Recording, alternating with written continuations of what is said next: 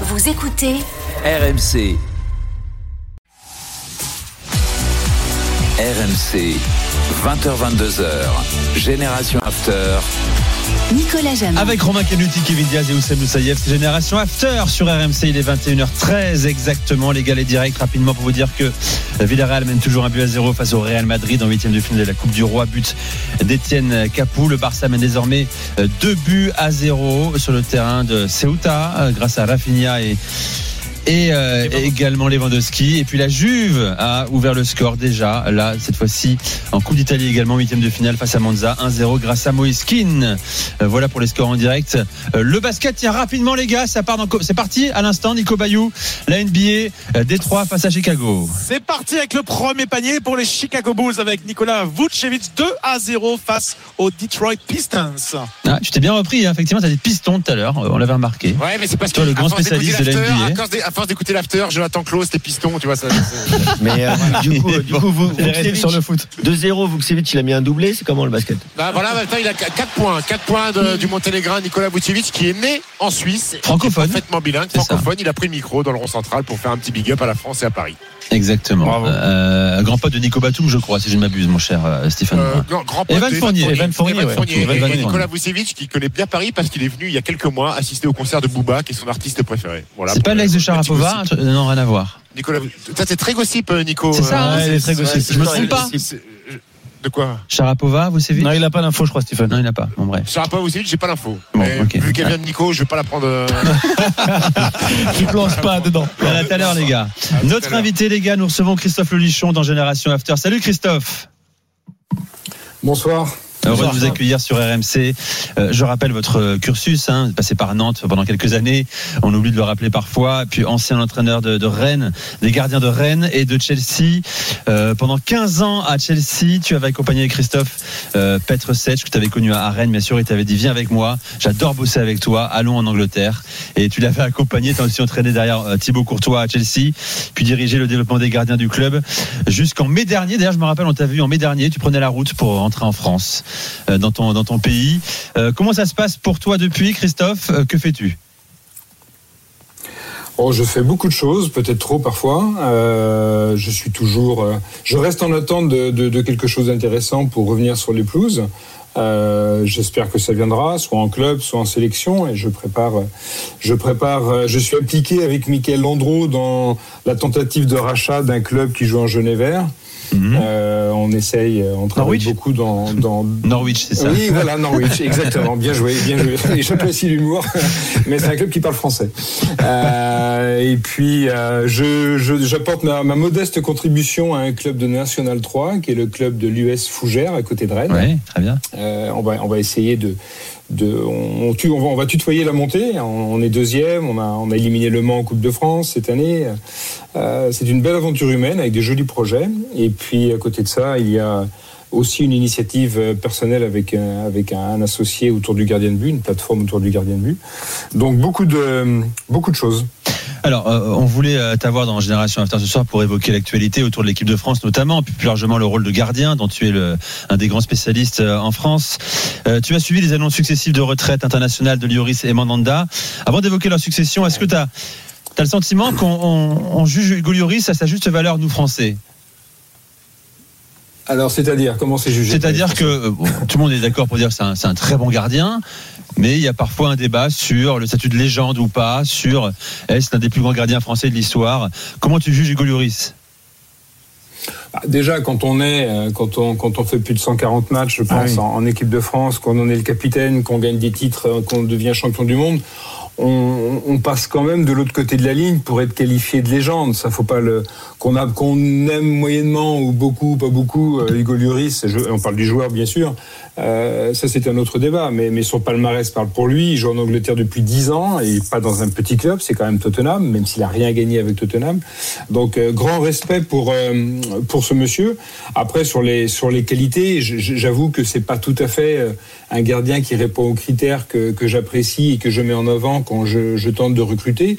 C'est-à-dire? Euh, Ouais, il a un excellent jeu au pied, pourtant. C'est-à-dire. D'accord, je, je vois qu'on essaie de titiller. Euh, non, mais il a. Alors, le jeu au pied d'Hugo, c'est c'est un jeu euh, pour relancer sur un, sur un ballon arrêté. En effet, il a un pied gauche qui est très précis. Mais après, ce qu'il faut prendre en compte, c'est que je ne pense pas qu'Hugo ait été formé dans ce qu'on attend du gardien de but Ouais. aujourd'hui. Ouais. Euh, et ça, c'est vraiment à prendre en compte. Donc, il est resté, et, et, et parce qu'il est resté sur ses points forts, c'est un gardien qui est exceptionnel sur sa ligne, dans les 5,50. Au-delà de cet espace-là, bah, c'est vrai qu'il n'est pas, il est un petit peu moins dans son registre, parce qu'il n'a pas été formé comme ça, et je pense pas qu'il, je pense pas qu'on lui ait demandé de faire autre chose. Euh, moi, j'apprécie les gardiens qui sont très proactifs, qui sont dans l'anticipation, qui jouent très haut, et donc forcément qui ont un rapport avec le ballon, mais avec le collectif important. Hugo n'est pas dans ce registre-là, ce qui ne l'a pas empêché d'être titulaire en équipe de France et de gagner 10 titres en équipe de France. Ouais, c'est- Donc c'est un, c'est un autre style de gardien. C'est c'est la transition toute faite avec la question que je voulais vous, vous poser. C'est est-ce qu'aujourd'hui il est primordial qu'un gardien soit un peu plus dans la lecture que ce qu'on a pu connaître avant? Est-ce que c'est la qualité première qu'on essaie de rechercher chez un gardien? Écoutez, ça fait plus de 25 ans, 30 ans que je cherche. Vous savez, j'étais formé à Nantes. Moi. Mes mentors, c'est Denoex et Sodo. Et déjà à Nantes, euh, Lan- Landreau, euh, Landreau, il était incorporé dans les jeux de conservation. Ouais. Euh, parce que parce que Coco, il se disait toujours, mais pourquoi on va aller se priver d'un 11e joueur? C'est que c'est totalement stupide. Euh, on lui demande bien sûr d'arrêter des ballons, mais avant d'en arrêter, il faut participer au jeu, que ce soit offensivement, que ce soit défensivement. Euh, on voit aujourd'hui l'apport d'un gardien de but qui est à l'aise avec ses pieds et qui est capable, surtout, surtout de lire le jeu. Ouais. Et donc, si on lit bien le jeu, on communique bien. Et si on communique bien, bah, on, est, euh, on est forcément plus efficace défensivement. Et Il y a quand- beaucoup de gardiens qui font des. Pardon. Non, non, j'allais dire Oui. quand vous parlez de. de On va revenir sur l'équipe de France également, la succession de- du Golioris. Justement, quand vous parlez, je, je fais la transition pour Nico, quand, quand vous parliez de gardien proactif euh, qui joue loin de sa ligne, qui est capable de lire, qui est capable de jouer long avec les pieds et également avec les mains, en fait, euh, vous nous faites la description de, de Mike Maignan, c'est ça? Alors, notamment de Mac Maignan, euh, qui est quand même, euh, qui est quand même dans un axe beaucoup plus moderne au, au niveau, au niveau du poste. Mais il a été formé aussi pour ça. Et puis, il est très à l'aise avec ses pieds. Et puis, tout dépend ce qu'on demande aussi. Est-ce que Didier Deschamps demandait à Hugo Lloris de Non. jouer haut Est-ce que non. Didier Deschamps demandait, demandait à ses défenseurs de se, de, d'être disponibles pour que Hugo puisse relancer Ah. J'en suis pas sûr. Vous savez, j'ai prêté à Chelsea, j'ai prêté beaucoup de gardiens en Championship, en Ligue 1 et en Ligue 2 en Angleterre. Bah, quand vous passez de Chelsea à un club comme euh, comme Wycombe par exemple en Angleterre, bah, vous sautez vite, euh, vous, passez vite de l'autre côté de la barrière parce que vous avez 30% de relance longue par par match et vous commencez à soigner vos adducteurs. Donc tout dépend aussi, tout dépend aussi de ce que demande le coach. Euh, Hugo aurait beaucoup de mal, mais mais c'est pas une critique, c'est un constat de pour jouer à, à Manchester City. C'est une évidence. Mais par contre, il faut il faut pas tomber dans l'abus du jeu court non plus. Oui. Il faut trouver le juste équilibre. Mike Maignan, euh, successeur naturel du Golioris en équipe de France, c'est lui le numéro un, il n'y a pas de débat. Euh, Christophe Lelichon. Bah, euh, je suis pas trop. euh, alors, j'apprécie beaucoup, euh, beaucoup la, la qualité de les, les qualités, pardon, de Mac Maignan, parce que s'il se différencie en Angleterre, en Italie, pardon, c'est que justement, il est un gardien différent des autres en Italie. Le gardien italien, la culture italienne, c'est quand même assez, euh, assez différent et assez, je vais pas dire old fashion, mais mais pas loin. Euh, et là, vous avez autour de Mac Maignan, vous avez quand même des garçons. Euh, comme Brice Samba, par exemple. Vous avez des garçons, un garçon comme euh, comme Ilan Mélier. Ilan Mélier, ça fait deux, ça fait presque trois ans qu'il est titulaire en première ligue. Exactement. Il a 100 23 matchs déjà Avec des stats 23 incroyables. hein. Il a des stats incroyables en plus. Mais c'est incroyable. Et ce gamin, je, je, je, je me permets de dire que, euh, bah, grâce à Michael Andro qui était à Lorient à ce moment-là, je l'ai découvert en, avec euh, Régis Lebris, quand Régis était en- avec l'équipe réserve de Lorient. Et je, suis- je l'ai suivi pendant, pendant deux ans. Je voulais le faire venir à Chelsea, Ilan. Je voulais le faire venir à Ah. Chelsea. J'avais provoqué des rencontres au niveau de nos directions. Et malheureusement, Mika a démissionné. Il y a un nouvel entraîneur à Lorient qui a surtout regardé, et ça peut se comprendre, les erreurs qu'a fait Ilan en, en deuxième division. euh, Parce que Ilan jouait en, en- en- jouait en Ligue 2 comme il jouait en N2. hein. Donc euh, ça coûte un petit peu plus cher parfois quand on ose certaines choses. Et moi, je voulais le faire venir à Chelsea. C'était mon objectif. Parce que c'était un gardien différent, a- c'est différent quand vous l'avez découvert, Ilan Mélier. Ah, écoutez, le premier match que j'ai vu d'Ilan, euh, c'était à Lorient avec la réserve, juste avant, le, juste avant les pros, que j'allais voir après.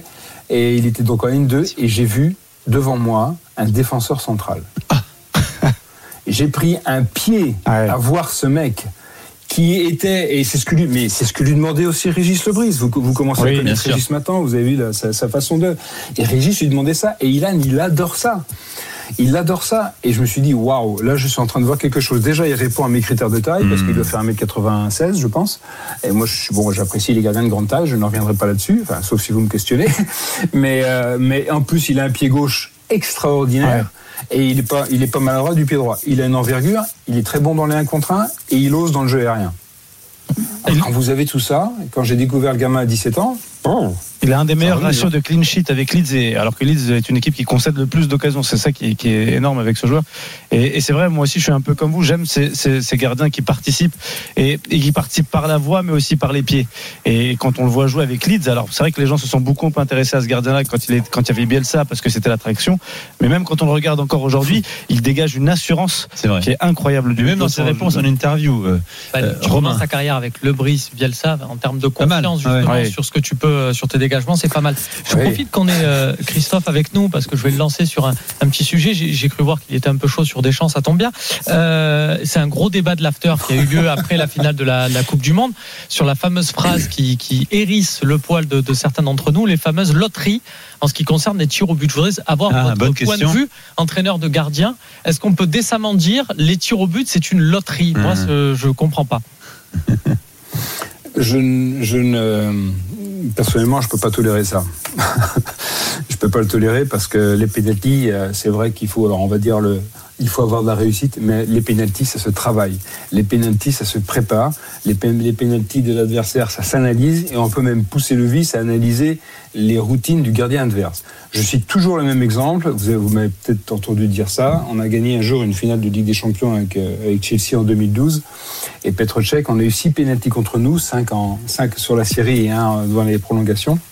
Petrocek est parti six fois du bon côté, en arrêté trois, enfin dévié trois. Et je peux vous assurer, et donc je vais le redire encore une fois, j'avais analysé tous les pénalties du Bayern Munich de 2007 à 2012. J'avais 31 minutes de pénalty, j'ai passé des nuits, j'avais 15 points d'analyse. Et, et j'avais la chance d'avoir un gars comme Petrocek qui est un ordinateur sur pattes et qui retient tout. Mais il a travaillé. On n'a pas travaillé sur le terrain. On a travaillé que sur la vidéo, sur l'analyse euh, gestuelle de l'adversaire, sur des, des routines.